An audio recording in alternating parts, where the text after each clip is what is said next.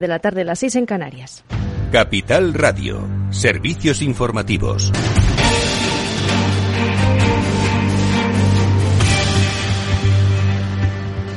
Buenas tardes. El Banco Central Europeo insta a la banca a trasladar el nuevo impuesto del Gobierno a los clientes y pide al Ejecutivo que haga un análisis exhaustivo del mismo. Le sugiere que estudie sus posibles consecuencias negativas para el sector y evitar así que implique riesgos para la estabilidad financiera, la resiliencia de la banca, la cohesión, la concesión de los créditos y el crecimiento real de la economía española. El Banco Central Europeo advierte también de que la prohibición de repercutir a los clientes ese gravamen temporal que busca recaudar unos 3.000 millones de euros en dos años podría generar incertidumbre y riesgos operativos. La Comisión Nacional de los Mercados y la Competencia investiga si las energéticas ponen trabas al mercado regulado tras una denuncia a Iberdrola. Según la vicepresidenta tercera y ministra para la Transición Ecológica, Teresa Rivera, la institución está perfectamente al tanto de la posible ocultación de información por parte de las compañías energéticas después de conocerse una denuncia a Iberdrola sobre la tarifa regulada de la electricidad conocida como PVPC y sin mencionar a la compañía, Rivera ha reprochado que ésta haya incurrido en el engaño a los ciudadanos sobre la disponibilidad de las tarifas. Creo que no se puede engañar a los ciudadanos, creo que no se puede ocultar la información con respecto a la disponibilidad de tarifas, menos con respecto a la disponibilidad de tarifas reguladas. Y el precio del alquiler se eleva un 6,4% en 2022, pero no llega a superar los máximos del 2020, informa Lorena Ruiz. Sí, a pesar del incremento, los precios siguen un 2,6% por debajo de los máximos alcanzados en septiembre de 2020. Con todo, el precio del alquiler sigue al alza y es que, según un informe del portal inmobiliario Idealista, este año ha sufrido una subida del 6,4%, lo que se traduce en que el metro cuadrado cuesta de media más de 11 euros. No obstante, se puede apreciar una corrección y es que los precios descendieron unas tres décimas respecto a septiembre y han caído casi un punto porcentual en el último trimestre. Barcelona se reafirma como la capital con los con los alquileres más caros, con más de 18 euros por metro cuadrado, mientras que Madrid se sitúa en segundo lugar con un precio por metro cuadrado superior a los 16 euros. Muchas gracias Lorena Ruiz y el paro cae en 27.000 personas en el mejor octubre de la historia pese a que la creación de empleo se ralentiza. Por un lado, como estaba previsto, el décimo mes del año cierra con una generación de empleo de unos 104.000 nuevos ocupados, la cifra más baja desde en este mes desde el 2017. Por el otro lado, el paro ha registrado su mejor mes de octubre de la historia con un descenso de unas 30.000 personas. Los datos del Ministerio de Trabajo y del de Seguridad Social apuntan a que se trata de una reducción la más intensa, dicen, en este mes en la serie histórica, en un periodo en el que habitualmente aumenta el paro. En contrato se mantiene la influencia de la reforma laboral, pues el pasado mes se firmaron más de un millón y medio de contratos, de los cuales el 46% tuvieron carácter indefinido. Esta cifra supone más del cuádruple de la media de la serie histórica. Los sindicatos se manifiestan para exigir a los empresarios que accedan a negociar una nueva subida del salario mínimo interprofesional. El secretario general de Comisiones Obreras, Unai Sordo, asegura para Radio Nacional que las empresas trasladan a precios finales el incremento de los costes, lo que provoca pérdida de poder adquisitivo de los salarios. Los sindicatos no estamos planteando una única propuesta salarial para que ahora todas las empresas de España suban los salarios en función de la inflación, es decir, casi el 8%, sino que estamos planteando subidas razonables en los convenios colectivos, entre el cuatro y medio y el dos y medio entre este año y los dos que vienen, y compromisos de recuperación de la diferencia entre esos incrementos de salarios con la evolución de los precios. Pero la CEOE aboga por desligar el aumento de los salarios base del índice de precios al consumo y niega que esté bloqueando la negociación el presidente de la patronal, Antonio Garamendi. Eh, pero no estamos diciendo que no se puedan subir los salarios. Lo que sí estamos diciendo, el propio gobernador del Banco de España, todos los eh, organismos económicos lo dicen, lo que no podemos es, y es lo que sí planteamos, es firmar eh, que los salarios suban igual que la inflación, sin más. Es decir, nadie está hablando que nos hable de productividad, que nos hable de beneficios. Es decir, que, hmm. hay muchas fórmulas para buscar. La COE, por tanto, prefiere hablar de productividad, beneficios y otros factores al tiempo que rechaza incrementar los salarios de acuerdo a la inflación, lo que podría no garantizar el poder adquisitivo de los trabajadores, una exigencia básica de los sindicatos. Es todo por ahora. Continúen informados en capitalradio.es. Les dejamos en Afterwork con Edu Castillo.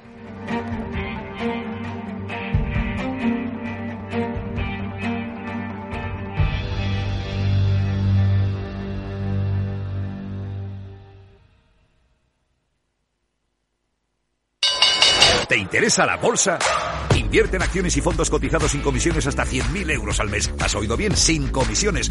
Más de 550.000 clientes ya confían en XTB. Abre tu cuenta totalmente online. Un broker, muchas posibilidades. xtb.com. A partir de 100.000 euros al mes, comisión del 0,2%, mínimo 10 euros. Invertir implica riesgos.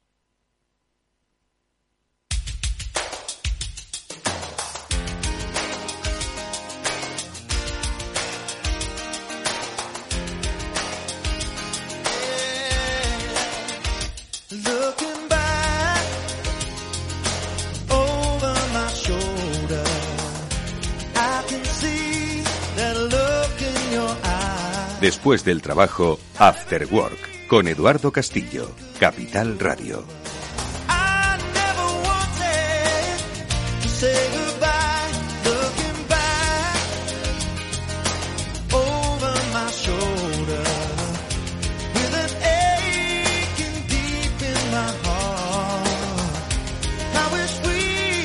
¿Qué tal amigos? Muy buenas tardes. Bienvenidos un día más a este After Work que ya comienza en Capital Radio. Hoy os vamos a dar pistas de emociones, pistas de creatividad, porque ya sabéis que de vez en cuando nos eh, gusta acercarnos al mundo de la publicidad y lo hacemos con los, eh, yo creo que principales expertos que han trabajado y trabajan no solo en los nuevos formatos, sino en esas nuevas emociones que quieren transmitir, que quieren ayudar a las marcas a construir esa identidad eh, en este tiempo tan cambiante. Bueno, pues hoy contamos y ahora enseguida la vamos a saludar con una especialista en la materia, con Elena García Menéndez, que ella es eh, directora creativa y ahora fundadora recientemente, un año lleva trabajando con Elena García Menéndez. Es una firma que os ayuda a encontrar, como digo, esas emociones y a entender sobre todo los canales por los que emocionar a los clientes. De publicidad hablamos con ella en los próximos minutos, nos va a dar buenas pistas. Y luego seguiremos hablando también del cambio digital, pero de la mano de Julián de Cabo y Víctor Magariño. Con ellos tocaremos el tema de Twitter, de Elon Musk y seguro que muchos otros eh, asuntos de interés que también nos tienen que hacer reflexionar sobre el tiempo, este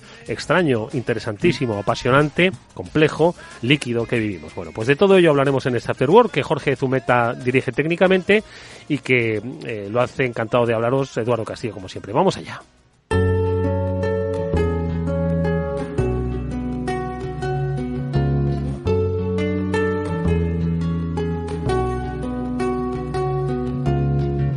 Ya está aquí en nuestra mesa eh, Elena García Menéndez. Ella es directora creativa, es eh, responsable fundadora de Elena García Menéndez.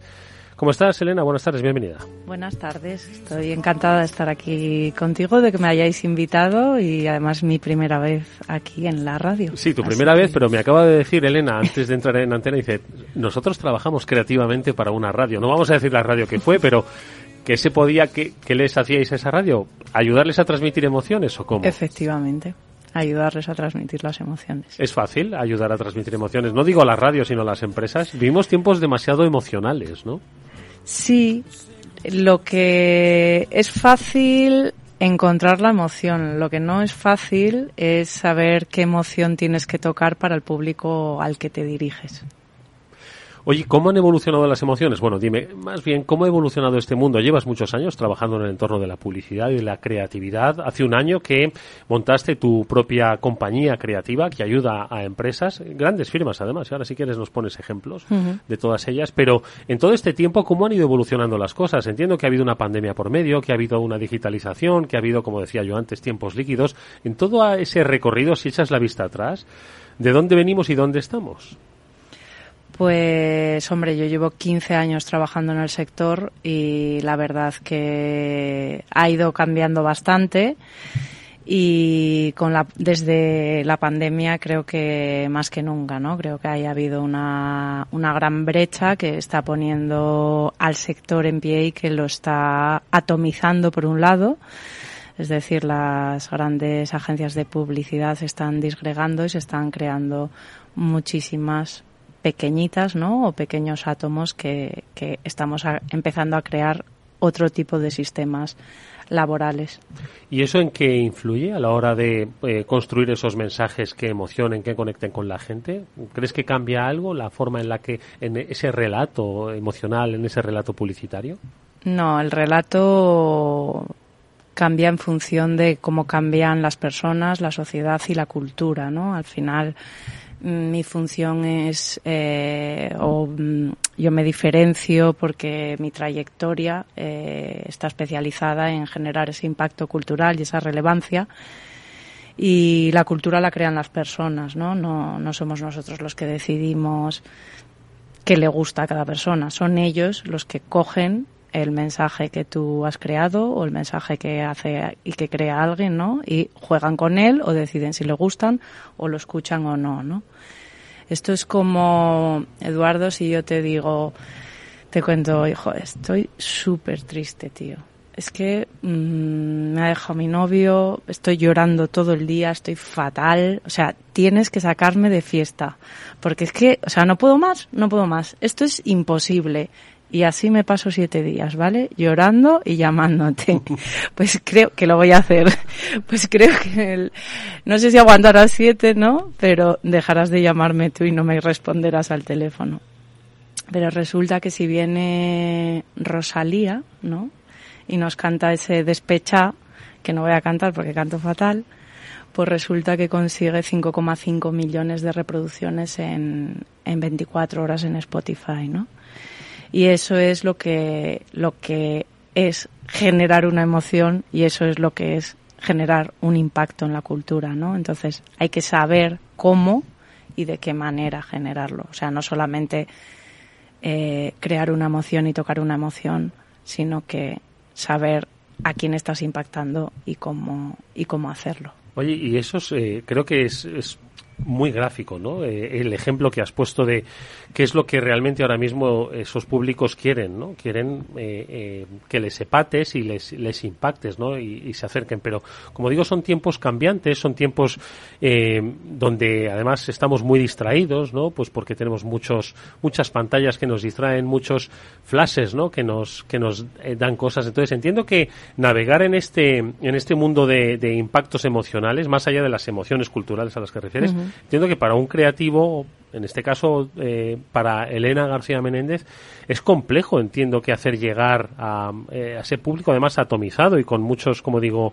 impulsos visuales. Hmm.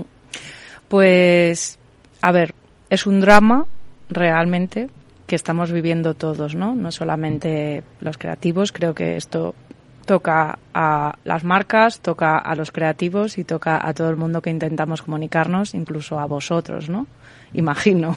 si me dices que no, pues no sé, digo, te voy a copiar todo lo que haces. Tú piensas una cosa, que aquí Capital Radio está emitiéndose ahora mismo en directo. Hay gente que nos está escuchando por internet, hay gente que nos está escuchando ahora, pero no sabe que es viernes, sino que lo está, hoy viernes, que es jueves, sino que está pensando que es, es, martes porque es un podcast. Hay gente que está viendo un tuit a propósito de lo que estamos hablando, o está poniendo un post en link. Sí. Pues eso. La batalla de las pantallas, la batalla por la atención de las personas.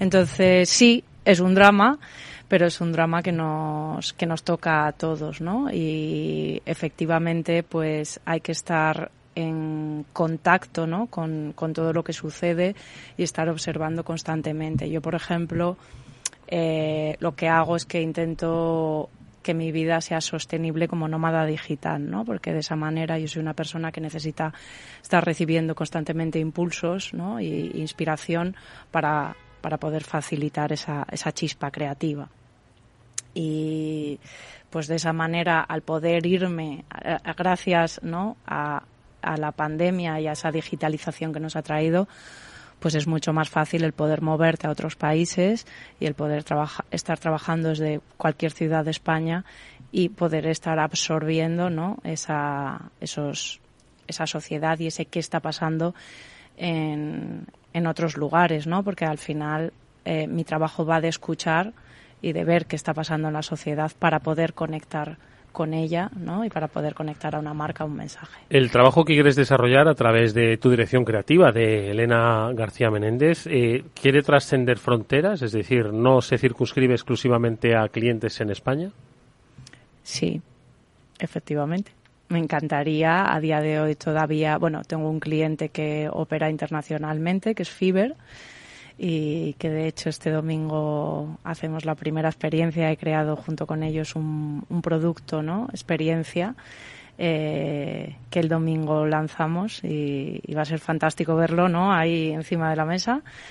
Y obviamente eh, lo que me interesa y lo que me apetece es empezar a crecer eh, pues a nivel mundial porque ya no hay límites no o sea al igual que trabajo con gente colaboro como un trabajo como un sistema descentralizado en el que tengo una red neuronal de colaboradores eh, que están en cualquier lugar no o sea tengo gente en Abu Dhabi en Londres en Valencia Madrid en Asturias o en cualquier parte del mundo, que es lo que me apetece, ¿no? Seguir creciendo de esa manera porque creo que de esa manera puedo tocar y entender a sociedades mundiales y a clientes a nivel mundial. Eh, eh, San Miguel, eh, Kia, la marca de automóviles, fabricante ¿no? de, automóviles, La Vaguada para aquellos que estén aquí en Madrid y otros tantos, Chick-fil-A, Kentucky, ¿no? Kentucky Fried. Mm. Eh, ¿qué les, qué, cuál es tu elemento diferencial para, para en este mundo ¿no? que dices que se atomiza tanto ¿no? y que no solo se atomiza el propio sector, sino se atomiza el propio consumo, el propio usuario? ¿no? ¿Cuál es ese elemento pues diferencial de alguna campaña que hayas hecho recientemente? Pues el, ese claro que sí guapi, ese... ¿Eso es tuyo? Sí. ¿De verdad? Sí, sí. El claro que sí guapi, me acuerdo hasta yo. Hombre, es que tuvo una repercusión social muy grande, sí. Oye, eh, no sé si la gente se acuerda, estamos hablando de una app para vender, eh, eh, comprar y vender, ¿no? Ropa que ya no, no, no, usabas, ¿no? Y que uno de los de los claims no era, oye, ¿me vendes esto y tal? decía, claro que sí, guapi, ¿no? Sí. Todo el mundo, además, que se, es que se hicieron noticias a propósito del mm. claro que sí, guapi, ¿no? Entonces, eh, ¿Qué aprendiste de, ese claro que sí guapi? Porque entiendo que para ti fue un todo es un aprendizaje, ¿no? Entonces, ¿qué aprendiste de eso? Pues aprendí muchas cosas. Creo que esa fue una campaña que, que, me dio muchos aprendizajes, que nos, que nos dio, ¿no? A, a todo el equipo. Y uno de ellos es que mi especialización y mi diferenciación efectivamente es esa, que es el impacto y la relevancia cultural, ¿no? El buscar que impacte en la cultura y que Todavía a día de hoy, cuando bajo a la carnicería, pues el carnicero, que no sabe quién soy, me dice, claro que sí, guapi. Y eso es generar un impacto, ¿no? Eso es que ha trascendido y que la gente lo ha hecho suyo y ha jugado con ello, ¿no?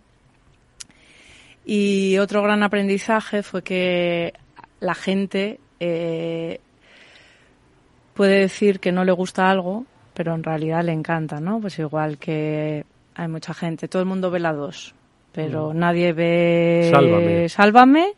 pero eso sí, no sé cuántísima las audiencia. las audiencias seguramente no, no, no, son iguales, ¿no? Pues esto mismo pasaba con el reggaetón.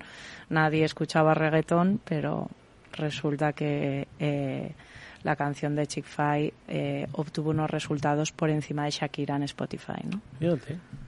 Entonces, bueno, pues es eh, interesante, ¿no? También la reflexión porque tienes que hacer un análisis, ¿no? Y ver lo que pasa. Muchas veces decimos cosas y otras son las que mostramos emocionalmente, ¿no? Casi con el lenguaje corporal, ¿no? Que muchas veces es eh, un lenguaje en el que nos tenemos que fijar para ver lo que está sucediendo ahí fuera. De todas formas, eh, crear impacto cultural, eh, yo creo que es algo que desearían todas las empresas, ¿no? Pero entiendo que es una responsabilidad, no solo por tu parte, sino también por parte de la empresa, saber cuál quiere que sea su impacto cultural, cómo quiere ser recordada, ¿no? En el, en el, en el eh, inconsciente colectivo de una sociedad, ¿no? En esa cultura más urbana o quizás más del día a día, más del lenguaje. Entiendo que es una responsabilidad mutua, ¿no?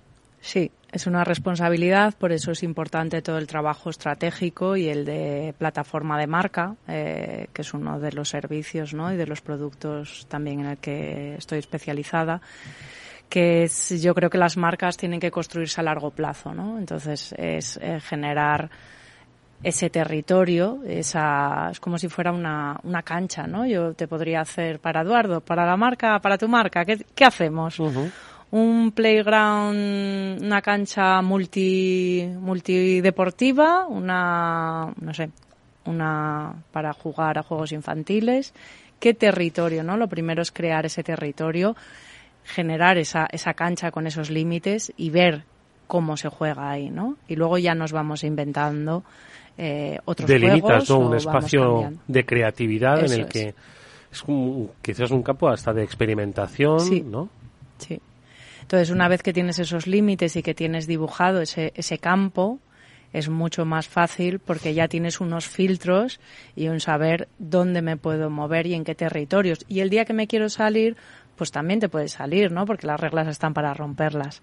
Pero sabiendo que lo estás haciendo con un propósito, con una consecuencia y que eso te va a llevar a impactar o a no impactar, ¿no? En, en la gente que tienes enfrente.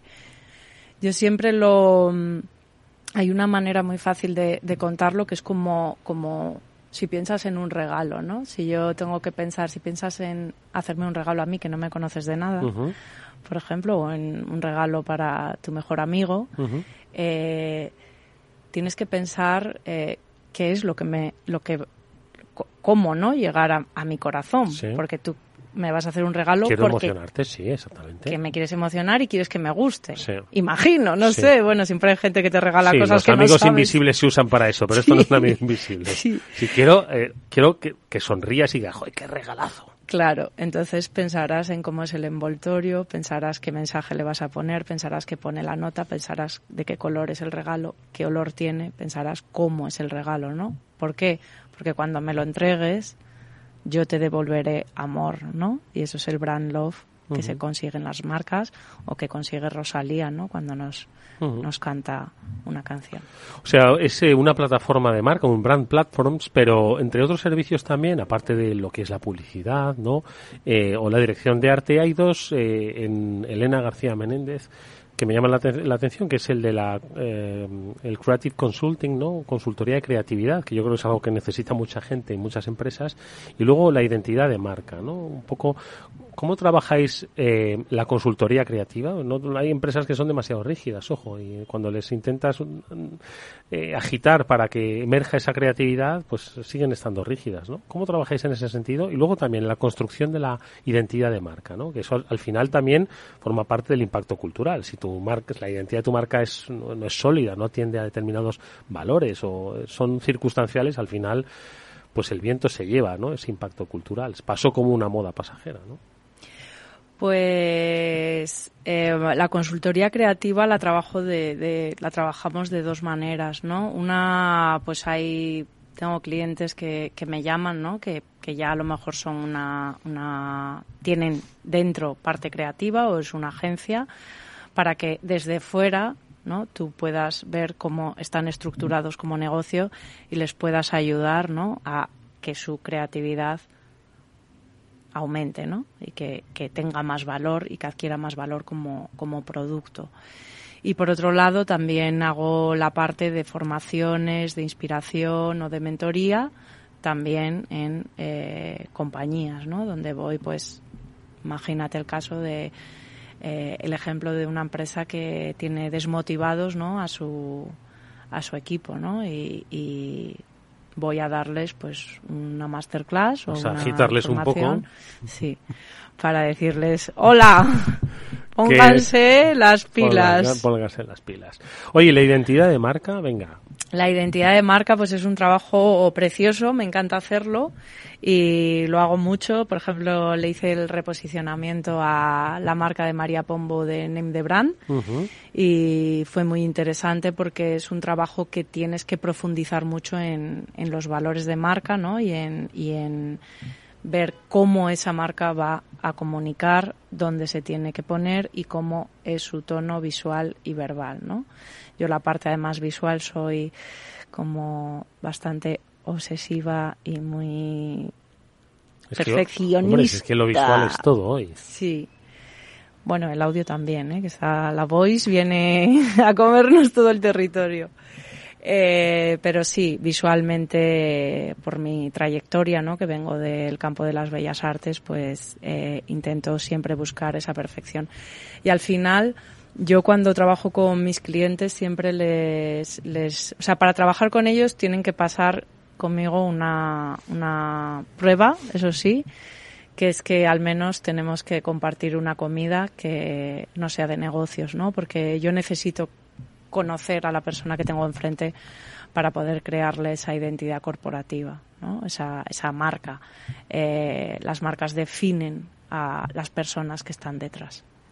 Oye, y hoy entiendo que, fíjate, me estabas hablando, ¿no? Eh, la, la, firma de María Pombo, que es una de las más eh, reconocidas influencias, ¿no? Que hay ahora mismo en, en, el panorama.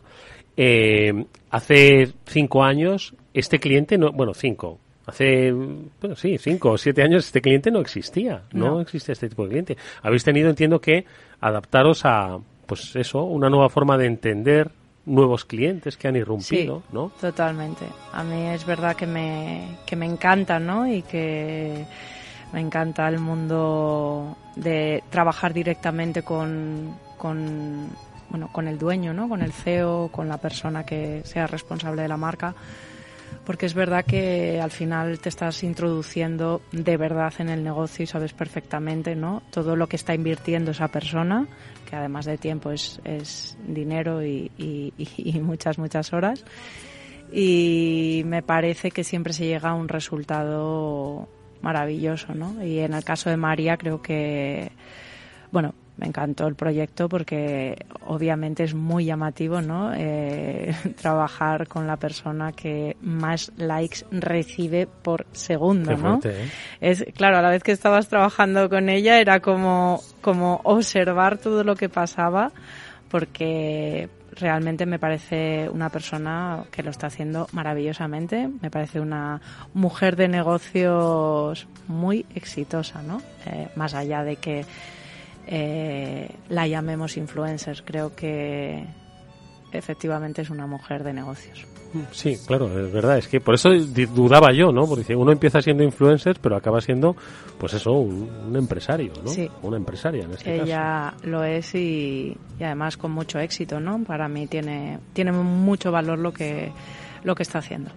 Bueno, pues eh, algunas lecciones que nos ha dejado sobre la mesa nuestra invitada hoy, Elena García Menéndez, directora creativa. La podéis localizar a través de su, iba a decir nombre de guerra, su nick creativo, End, pero también como Elena García Menéndez, eh, experimentada, creativa publicitaria, los últimos tres lustros ha estado trabajando para las principales firmas, responsable de habernos cambiado nosotros cierta identidad cultural a, de, a la hora de relacionarlos. Pensar si estáis participando también de esa construcción.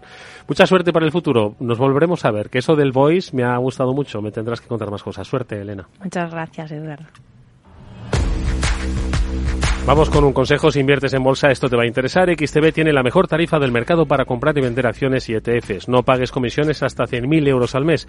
Si inviertes en bolsa o quieres empezar, más sencillo e imposible. Entras en xtb.com, abres una cuenta online y en menos de 5 minutos compra y vende acciones sin comisiones. Además, te vamos a atender 24 horas al día en eh, xtb.com. Más de 500.000 clientes ya confían en esta plataforma xtb.com, un broker, muchas posibilidades. A partir de 100.000 euros al mes, la comisión es del 0,2%, mínimo 10 euros. Invertir implica riesgos.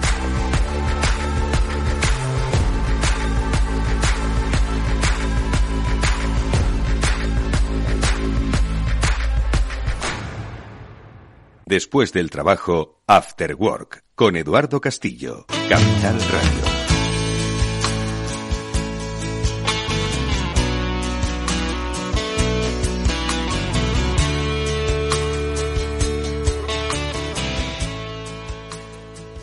Ya están de nuevo con nosotros Julián de Cabo, Víctor Mariño, dispuestos a analizar la realidad digital que nos rodea, una realidad que, ojo, el ruido dice pues que Elon Musk va a cobrar 8 euros por no sé qué. Entiendo que tiene que empezar a monetizar todo eso, ¿no? Eh, lo profundamente eh, interesante está seguro que en aspectos que no hemos leído en esa superficie informativa y que seguro que Julián de Cabo y Víctor Magariño van a compartir con todos nosotros. Pero no quería dejar de comentar esto de, de la entrada de Elon Musk, que ha sido más un show, eh, un típico reality de empresa, diría yo, que, que lo que es eh, pues la verdadera, la verdadera acción que tendrá que decidirlo el mercado. No sé qué les ha parecido a ellos. Julián de Cabo, ¿qué tal? Buenas tardes. Muy buenas tardes, Eduardo. Buenas tardes, Víctor. Pues, preguntas por lo del cheque azul de Twitter. Entre bueno, otras cosas. Modo, claro. Eh, explorar algún modo de enjuagar las pérdidas horrorosas que tiene la compañía, que creo que han pasado de 2021, que perdieron 50 millones de euros, a este año que van a 13.000 millones de euros, algo tendrán que hacer para enjuagar eso y, y los ingresos tampoco son una cosa como para tirar cohetes. Víctor Magariño, Víctor, tú estás en Twitter, ¿no, Víctor? Sí. Sí, estoy, Eduardo. ¿Qué tal, eh, Julián? ¿Cómo estáis eh, aquí después del puente? Pues eh, sí, estoy muy poco activo, estoy más de lector que otra cosa. Pero, pero bueno, parece que al, al más puro estilo hollywoodiense ha entrado eh, me imagino que todo el mundo ha visto las imágenes con el, con el lavabo y, y, las imágenes de, de, los caretos que se le han quedado a los top executives, ¿no? Al, al CEO, al CFO y, y, a la de policy, ¿no? A la de, a la de políticas, que fue la que le suspendió la cuenta a Donald Trump pues se les han quedado caretos que, que, por otro lado seguro que la mayoría son millonarios o multimillonarios, con lo cual sinceramente tampoco mucha pena no me dan, la verdad. O sea, pena no me dan. Están ahí caras un poco tal con la famosa imagen esta que, que van con las cajas, ¿no? Eh, cuando te echan en Estados Unidos siempre tienes que tener una caja a mano, ¿no? eh, entonces, pero bueno, ahora ha lanzado Globo Sonda, hay quien quiere ver ya cosas extrañas, ¿no? En el algoritmo y que si el hate speech, ¿no? El, el discurso de odio y tal yo creo que es todo muy pronto, o sea, que decir, no, no, no le ha dado tiempo, ¿no? Eh, hay que, hay que ver un poco, eh, dejar pasar unas semanas, unos meses y ver a dónde queda esto. Ha lanzado el globo sonda, empezó con 20 euros, lo de, lo de la cuenta verificada, ¿no? Lo del pajarito azul o el check azul este. Uh-huh. Ahora parece que lo ha bajado a 8 o 9. Eh, hay por ahí algún multimillonario que ya se está quejando, de decir, oye, es que tengo que pagar, antes eran 4, ya tengo que pagar 8, ¿no? Es decir, en fin. Eh, pero bueno, eh, yo creo que ahora todo parte del show. Eh, lo, cierto es un poco lo que decía Julián, ¿no? que lo ha, aterrizado en el último año. Eh, eh, prácticamente nunca han ganado dinero, cuando han ganado dinero han ganado muy poco, entonces es casi casi la única, no, no digamos Big Telco, porque nunca ha sido una Big Telco, pero la única social media, red social, que, que conseguía no ganar dinero, cuando, cuando, cuando eh, Facebook hasta la pequeña crisis esta o pequeña o mediana crisis que está viviendo ahora, pues ha estado ganando dinero a, a. Y de hecho sigue ganando dinero. Lo que pasa es que ahora lo está enterrando todo en el metaverso este que hemos hablado tanto. Y de hecho ya le han dicho que ya que no se pasen. Pero, pero yo creo que, que Jack Dorsey pues tenía otras, eh, el antiguo CEO de, de Twitter, ¿no? Eh, tenía otra, aparte que encima era CEO part-time, o sea, era, no era CEO a tiempo completo, bueno, igual imagínate también, su, su atención tampoco estaba muy centrada. Yo creo que este eh, va a hacer claramente un negocio. Entonces, me atrevería a, a, pronosticar un futuro donde esté todo un poco menos controlado, donde haya un poquito más de descontrol y probablemente algo más de fake y algo más. Obviamente un giro claramente hacia el conservadurismo, entre comillas, porque ahora estaba muy, muy censurado todo lo conservador y nada o muy poco lo progre. Y, y, y, sin duda empezarán a ganar dinero. Eh, bien sea vía cuotas, bien sea eh, los anuncios parece ser que han dicho que van a poner menos, no lo sé, pero vía verificación de cuentas o vía, por ejemplo, que tengas que pagar por seguir determinadas cuentas, ¿no? Esto eso yo creo que lo vamos a, lo vamos a ir viendo y yo creo que de aquí a unos meses, un año, le va a dar la vuelta desde el punto de vista financiero. Mm. Julián, a, a ver. También. Pues mira, un, un, chascarrillo un poco sobre lo que estaba comentando Víctor Eduardo, que es que eh, tener un CEO como tenía Twitter, que había puesto, no sé si eran 43 tweets en toda su vida, es como si Payete utilizara los telegramas para comunicarse con su ejecutivo en vez del teléfono, ¿no? Es una cosa completamente psicodélica, no se entiende cómo un usuario, sea, como, como el CEO de una compañía es el primer no usuario de su servicio. Eso al menos con, con Elon va a cambiar porque él es un usuario, digamos, incontinente de la plataforma, con lo cual sabe mejor que nadie lo que da a decir y lo que no da a decir. Lo que va a tener el hombre un tanto no muy allá es que la publicidad digital se está ralentizando en 2022 y todo apunta a que en 2023 se va a ralentizar más, por lo cual el crecimiento que quiera tener lo va a tener que, que conseguir de la manera más complicada del mundo, que es robando cuota a otros que, que están en el mercado desde hace el mismo tiempo que Twitter, sino más. Con lo cual, bueno, habrá que ver, habrá que ver cómo evoluciona esto.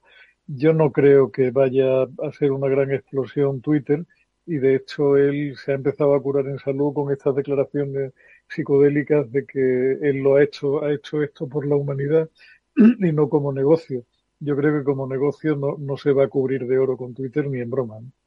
Como Oye, pero yo os, ¿no? os quiero, os quiero preguntar dos cosas, ¿vale? Que una tiene que ver eh, con Twitter y la compra llevada a cabo por Elon Musk y otra no, pero a ver si, a ver si logro hacerme entender y sobre todo que los oyentes me entiendan. Vamos a ver. Eh, por un lado, Elon Musk es un empresario. Podrá ser más activo o menos activo, más o menos boca chancla, como se suele decir ahora, ¿no? Con más ganas de mm, guerrear, ¿no? En sus mensajes públicos, como bien dice Julián, pues tuitea con, con, con tiene el dedo, el gatillo fácil, ¿no? Eh, para tuitear. Eh, pero al final es un empresario y los empresarios están, aparte de entiendo que para opinar y querer cambiar el mundo dentro de sus posibilidades, están para seguir haciendo empresa y ganar dinero, no por ser eh, más o menos rico, que ya lo es, sino porque quieren hacer proyectos, porque no pueden quedarse quietos, ¿no? Entonces, eh, ¿es necesariamente la compra de Twitter eh, la lectura que, que, hacemos es necesariamente por la vía de lo de la libertad de expresión o es aprovechar todo el potencial en clientes y en tecnología que hay detrás de Twitter y quizás ponerlo poco a poco al servicio de otras empresas como puede ser Tesla o otra, u otras compañías que él tenga en desarrollo y aprovechar los potenciales que pueda tener Twitter, insisto, mmm, es decir, como cuando tú compras una empresa, no para hacer la negocio, sino para para, para, sacarle las entrañas y poner al servicio de negocios que sabes que pueden funcionar mejor, como puede ser Tesla. Es decir, eh, eso por un lado. Y dos, esto me hace pensar pues un poco en lo que hace Google eh, con su Gmail. Imaginaos que Gmail es gratis, si no me equivoco, ¿no? Sigue siendo gratis, ¿no? Bien, imaginaos. Empresa, pero sí. Exactamente, ¿vale? Entonces, imaginaos que, que un día Google decide cobrar 5 euros al mes por el mantenimiento. Yo siempre he pensado eso, ¿eh? que de repente un día más dicen, te cobro 5 euros, ¿vale? Por poseer la cuenta. No sé si eso legalmente es posible, pero podría ser. No creo que lo haga, ¿por qué? Porque a Google le interesa tener a miles de millones de usuarios con una cuenta gratuita utilizando sus servicios. Es decir, al final, el Gmail es la herramienta por la que monetizar en, otros, en otras vías. Entonces, ¿no podría ser eso algo similar a lo que está pasando en Twitter? A ver, Eduardo, son dos preguntas largas y complicadas. La respuesta corta a la primera, yo creo que la única razón real que a mí se me ocurre para esta compra por parte de Elon Musk es un ataque de golatría aún mayor que los habituales. No creo que haya mucho mayor razonamiento de negocio por detrás y de hecho él ha intentado retirarse de la operación como gato panza arriba y al final, visto que no podía irse de la última tontería, pues ha, dicho aquello de lo hago por la humanidad y todo por la causa y me voy a meter 44 mil millones en lo alto de la chepa porque yo lo valgo y terminado. No creo que haya un plan de negocio mucho más allá de eso, ¿no? Por otro lado, eh, la situación yo no creo que tenga ningún paralelo con Gmail. Gmail es el típico ejemplo de servicio que escala una barbaridad con un coste ridículamente bajo a medida que la tecnología va cumpliendo inexorablemente la ley de Moore, con lo cual es el ejemplo clásico de, ese aforismo que uno no debe olvidar nunca, que dice que cuando el servicio es gratuito es porque el producto eres tú. O sea, Google factura muchísimo más con los anuncios que mete en Gmail de lo que le cuesta explotar el servicio como tal. Para ellos es un magnífico negocio. Es un poco lo que pasa si miras los resultados de Amazon, donde, donde más crece, con, uno, de los campos donde más crece es en Publi, y es donde más margen tiene, tiene más margen incluso que en AWS, porque la publicidad digital tiene un margen absolutamente brutal, como no lo tiene casi nada. Yo en Twitter, francamente, no veo nada de esto. Absolutamente nada de esto. Víctor. Eh, sí, bueno, las dos preguntas que has hecho, Eduardo. Hombre, no, dices, es un empresario. Bueno, no es cualquier empresario, es el tío más rico del mundo. Eh, con lo cual se, supo, se le supone un, una cierta sapiencia y demás. Sí que es verdad que es claramente un showman, ¿no? Es, un, hombre espectáculo y la manera de hacerlo. Bueno, el intento este de entró y luego ya me quiero retirar y luego te esfuerzo, yo creo que puede formar parte del show. Lo cierto es que ha estado varios meses buscando dinero debajo de las piedras, financiación para, para comprar la, la compañía y que se materializó creo que la semana pasada con 13 mil millones de dólares, más otro tanto que ha puesto él, al final pagó esos 45 mil millones o algo así. Yo me remito a lo que acabo de decir hace un momento. Yo creo que lo, lo va a hacer un negocio y no parece tan difícil. Ha empezado por echar a la cúpula, pero yo he leído por allá cosas de que la mitad de los empleados van fuera. Eh, y dices tú, bueno, ¿y cómo puede funcionar una compañía con la mitad de empleados y tal? Pues, pues mira, yo cuando estaba en Google, a veces bromeábamos con qué pasaría si nos fuéramos todos a la calle. Y, el resultado de la broma era un poco broma. De, oye, igual mañana seguíamos facturando prácticamente lo mismo. Y te acabas de ahorrar, en, aquella época éramos veintitantos mil empleados en, ventas, ¿no? que era la, red de venta de anuncios más grande del mundo. Entonces, eh, se puede, se puede funcionar mejor, se puede funcionar más eficientemente y yo creo que lo va a convertir en un negocio. Y a partir de aquí, bueno, pues ahora estamos eh, muy hoy en boca y tal, porque es la noticia del día. Pero el ruido, el ruido, ¿no? De quiénes se quedan y quiénes se van y tal. Claro, y, eso, ver las caras de la gente que se va y todo, el show, el show, ¿no? Pero, pero yo creo que hay que dejarlo. Yo, tengo amigos, de hecho, una buena parte de mis ex compañeros de, de, Google están en Twitter, en puestos de alta responsabilidad. ¿Y qué te dicen? ¿Qué te dicen? Bueno, hace tiempo que no hablo con ellos, desde la semana pasada no he hablado con ellos, pero vamos, seguro que muy tranquilos no están, seguro, porque mm, seguía teniendo ese halo de gran tecnológica, de no, yo soy el no sé qué de Twitter, y ahora vienen aguas revueltas, muy claramente, igual que hemos tenido que pasar eh, yo mismo por una reorganización en Google, y pues ahora viene, y cuando tocan aguas revueltas, pues puede pasar cualquier cosa. O sea, a mí me cambió la vida en Google por la decisión de Nikesh Arora de un día para otro que decidió que se cargaba el, segmento de mercado que, yo manejaba, me dividieron el equipo por la mitad y, se llevaron a mis mejores elementos a, directamente a Madrid. Entonces, directamente todo el trabajo que había hecho yo el primer año, ¡boom!, dinamitado. Pues da igual que seas bueno, ejecutivo o, regular. Si eres malo, probablemente no estás. Pero da igual que seas un buen ejecutivo, que, muy probablemente te, va a afectar y, probablemente pues te puede pasar cualquier cosa. Pero es así, es la vida, eso que tiene. Julián. A ver, yo creo que, el problema, Víctor, y yo disiento un poco. O sea, yo, yo veo un problema en, en Twitter que me parece que, es de cajón de madera, que es que no se trata de un servicio que esté en fase expansiva.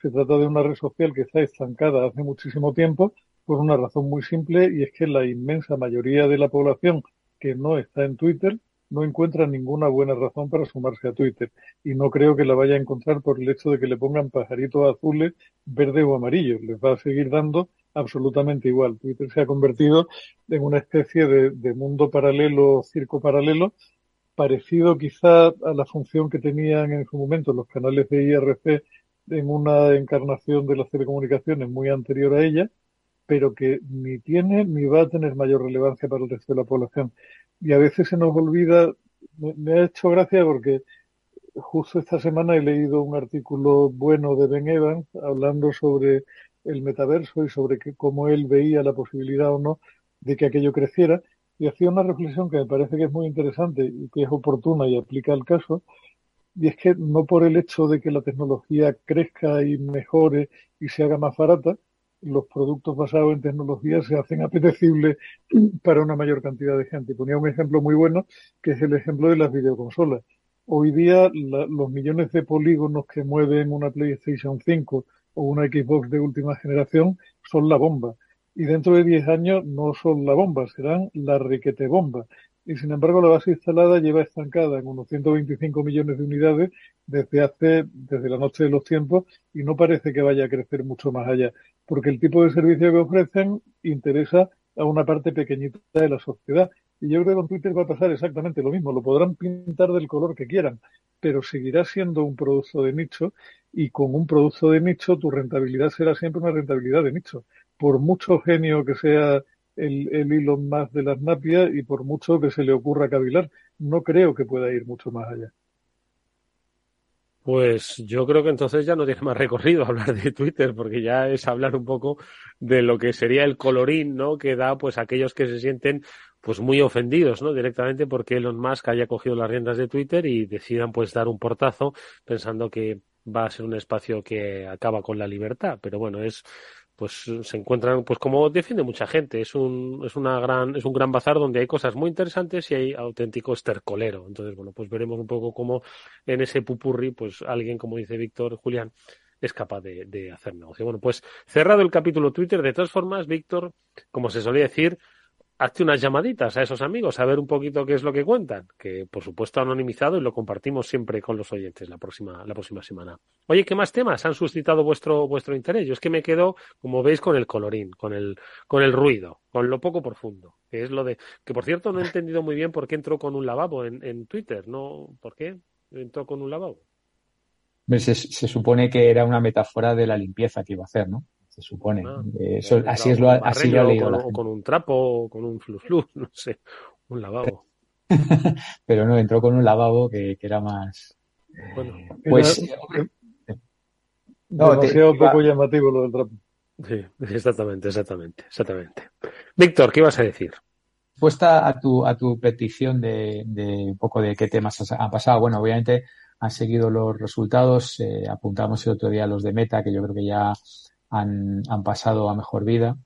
Eh, un poquito de desastre, pero bueno, ha salido Apple también eh, y Apple parece un poco inmune a todo esto, ¿no? Ha hecho en el, en el global ha hecho un más 8 en, el, en lo que es facturación, está en 90.000 millones. Eh, recordar que hablábamos la semana pasada de Google 70.000 millones al trimestre y, y Apple está en, en 90.000,1 billones. Y Curiosamente, la, parte de servicios, es decir, todo lo que tiene que ver con el App Store, todo lo que tiene que ver con los, eh, las suscripciones, el Apple Music y, todas las suscripciones en general, pues eso creció un más 5 hasta 19.000.2 millones de dólares. Y los productos, que parece que la gente los productos está un poco más, pues sube un más 10. ¿Vale? Y eh, bueno, sube un más 9, algo y, y en concreto el iPhone sube un más 10. O sea que el iPhone tiene, tiene muy, mucha robustez, ¿no? Está ahora mismo en casi 43 mil millones de dólares al, trimestre, según los datos. Y Julián, sí. A ver, eh, un matiz. O sea, un matiz lo digo porque, porque lo de Apple es una especie de circo ambulante donde terminamos por mirar el dedo y no donde, señala el dedo. Estos tíos son absolutos artistas en comernos el coco y comernos la moral completamente. Cierto que los ingresos han subido, cierto que hay alguna cifra que te deja completamente bizco, como el hecho de que los ordenadores personales han subido un 25%, 2,5%, que es una barbaridad en un contexto completamente recesivo para todo lo que Los Ordenadores personales, perdón, son las, las torres, no son los laptops, ¿no? no son, los son... portátiles y sobremesa. O sea, todo, todo, lo que no son lo que no son tabletas y, y móviles, y móviles. O sea, tabletas vale. y móviles han subido un 25% pero, y ahí viene el truco del almendruco, estamos hablando no de unidades enviadas, sino de volumen económico, lo cual quiere decir que como se han metido una subida de precio absolutamente descomunal en las venas, en mercado posiblemente están perdiendo en cuanto a número de unidades, en mercado probablemente están perdiendo en cuanto a penetración, aunque lo salva el hecho de que son modelos que duran mucho más en manos de los usuarios que los de otras marcas, pero no estamos hablando de que se hayan vendido más iPhones este año que lo que, que, se vendieron el año pasado. Eso es lo que Apple quiere que tú pienses, pero no ha sido así. Lo que pasa es que ha habido una subida de precio absolutamente acollonante, a consecuencia de lo cual uno mira la cifra y dice, caramba, que han subido un ¿Tanto han subido los precios? Yo es que como no me suelo comprar iPhones todos los años, un, no, no lo sé. Un absoluto disparate, Eduardo. Las subidas de precio en algunos casos estaban cerca del 20. Con lo cual, pues, es lo que hay. Habéis visto que han, han cuarenteneado la, la fábrica de, de, iPhone en China. Sí, he visto gente se, saltar se, las vallas y tal. Sí, se prevé un poco. Yo creo que los, los Apple Computers eh, los compran todos alumnos de la NYU. Porque yo cuando voy a clase es, o sea, entro en clase y son todo manzanitas.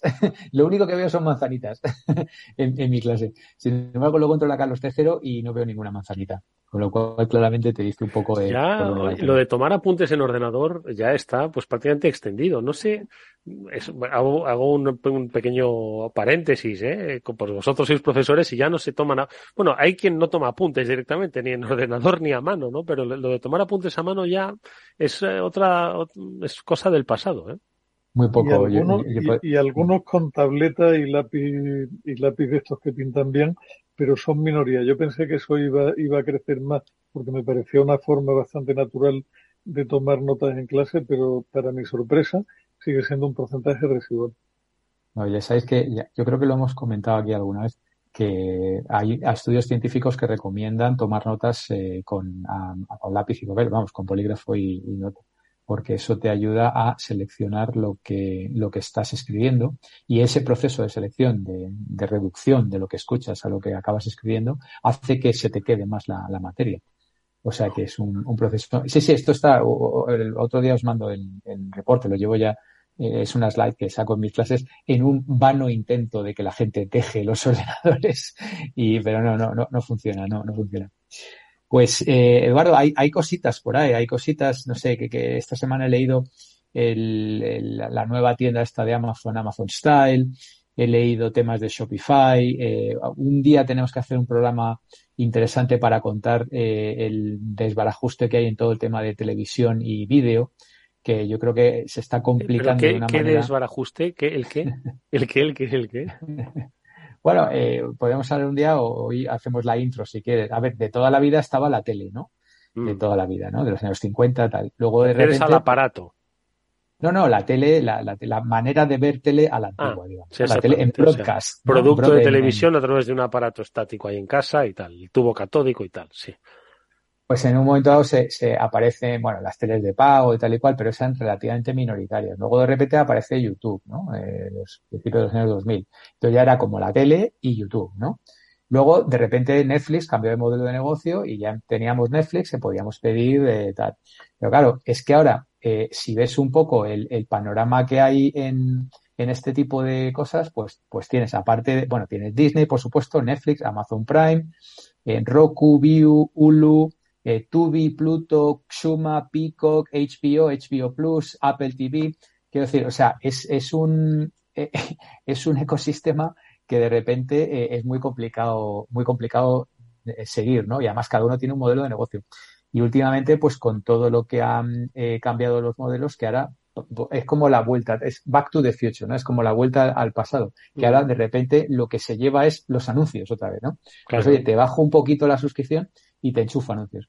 Y luego eso es desde la parte, de, digamos, de proveedores de contenidos, pero luego está todos los que hacen teles, que yo no sé si lo habéis pilotado o no, pero, pero, pero desde Samsung, LG, ya tienen sus propios ecosistemas de plataformas de datos y plataformas de ser, servidores de anuncios en, en televisión. Y eso es otro ecosistema también súper interesante. Pero esto yo creo que es un poco lo que lo hablábamos la semana pasada, ¿no? Lo decía Julián, esto de que vuelven a hacer lo mismo que hacía que se hacía hace 50 años, solo que cambia el nombre de los de los actores. De aquí a nada, de hecho ya lo están haciendo, por lo menos ya lo están intentando, las grandes plataformas que eh, ofrecían pues solo eh, contenido de otros en streaming, luego empezaron a crear sus propios contenidos, a ser productoras de, eh, de, de, de, audio eh, cinematográficas y de series, pronto van a empezar a producir realities, es decir, se van a, van a acercarse al mundo de la no ficción y yo creo que de aquí a nada van a empezar a ofrecer pues un contenido informativo y van a sustituir pues a las televisiones clásicas ofreciendo, tú lo has dicho, los anuncios y contenidos de entretenimiento, contenidos de producción, etcétera, etcétera. No lo sé. Pues mira, Eduardo, esto casa bastante con un artículo que siempre preguntas al final si vamos a recomendar algo o no. Hay, hay una publicación que yo sigo hace tiempo y que es francamente interesante, que se llama Error 500 y que publica Antonio Ortiz, que hace unos días titulaba su, su entrada de una manera muy interesante, que era la década en que el cine y la televisión dejaron de ser la forma dominante de entretenimiento. Que te puede pasar un poco desapercibida, pero que si lo, lo maduras un poco, dice, madre del amor hermoso. En 10 años la tele y el cine ya no son ni en broma lo que fueron 10 años atrás, ¿no? Y es un cambio que yo creo que tiene mucho más calado del que, del que podemos suponer. O sea, la televisión, os he pasado hace, hace un ratito un, un artículo sobre la caída de las audiencias en televisión y yo sigo pensando que vivimos en un matrix publicitario al que le deben quedar tres días y un telediario, porque cuando ves los datos de audiencia de las principales cadenas y ves cómo te vacilan de haber llegado esa noche a dos millones cien mil eh, usuarios, dices, pero, pero qué mierda es esta, con perdón. O sea, ¿cómo, cómo, se, cómo se sustentan las publis pagadas a precio de oro en, sobre un universo de dos millones cien mil que probablemente además están hablando por WhatsApp a la par que dicen que ven el hormiguero. Mm. Yo eso creo que tiene bastante poco recorrido y que nos va a cambiar mucho la industria de la publi y la manera en que consumimos contenido. ¿no? Parece clarísimo. A ver, Víctor. Sí, eh, no, esto, esto que dice Julián es, es lo cierto y es la, la parte que, entre comillas, me quedaba por explicar. Es decir, eh, la tele eh, había un consenso de cómo se medía, ¿no? Con los GRPs y los audiómetros y que hay, de estos que hay 3.000 en España, que luego eh, hacen la extrapolación a, a 17 millones de hogares, que ya me contarás tú qué extrapolación es esa, pero bueno. Eh, y, y, el problema es que eso poco a poco ha ido siendo, entre comillas, cuestionado, pero hay mucho marquetero antiguo que todavía le gusta lo de los GRPs y demás.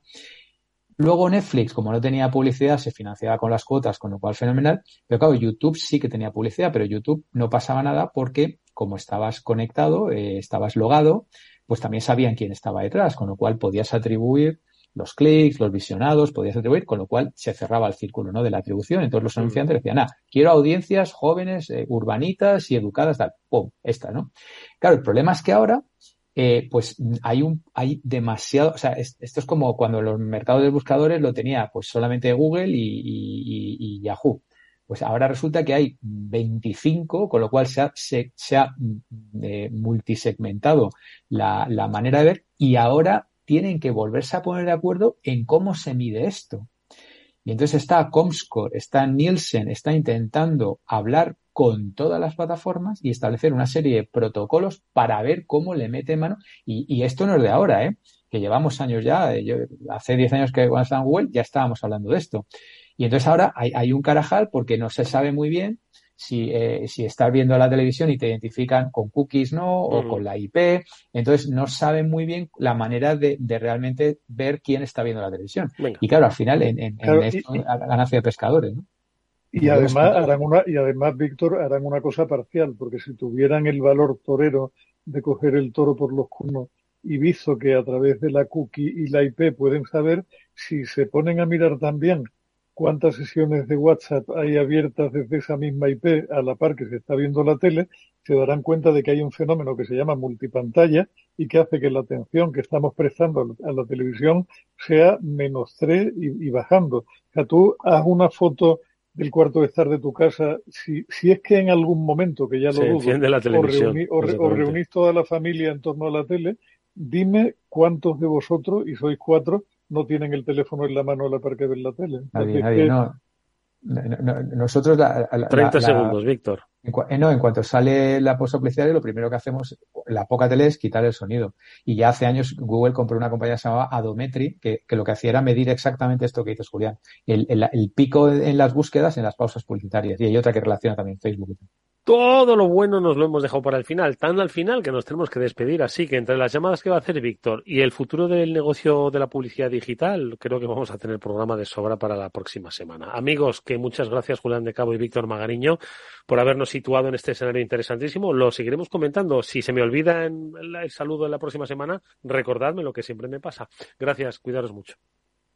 Un Gracias. Placer, Voy a poner unos, un, unos tweets a ver y preguntando. Venga, a ver, a ver si eres libre, Víctor. Nos despedimos nosotros hasta el lunes que volverá el programa eh, de ciberseguridad, Cyber After Work. Estaremos con todos vosotros a partir de las 19 horas. Cuídanos mucho. Adiós. En la era de la realidad virtual y teletrabajo, las empresas utilizan cada vez más los servicios en la nube e Internet se convierte en la nueva red corporativa. Pero la nube no siempre es un entorno muy seguro. Zscaler, con su nuevo y radical modelo Zero Trust, asegura usuarios y cargas de trabajo tanto de aplicaciones públicas como privadas. Descubra más en zscaler.es. Para personas inquietas, Capital Radio. ¿Qué es ir más allá? Con Arval podrás llegar donde te propongas de la forma más sostenible y asegurar un mundo mejor contribuyendo a la seguridad en carretera, al futuro de las ciudades y a la calidad de vida. Ser responsable sin tener miedo al liderar el cambio. Arval, la transición energética arranca aquí. Más información en arval.es. Capital Radio. Siente la economía. Capital Radio, la genuina radio económica.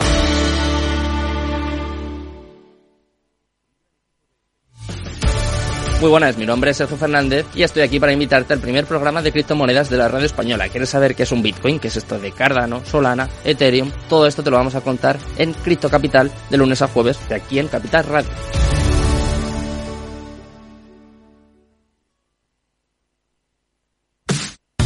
Los viernes en Capital Radio te proponemos descubrir y comprender las estrategias de empresas con éxito que servirán de inspiración y ejemplo para la tuya. Escucha Metaempresas, un programa presentado por Andrés Arenas con la presencia y los consejos de expertos en distintas áreas y profesores de reconocida trayectoria. Todos los viernes a las siete y media de la tarde, Metaempresas, Capital Radio.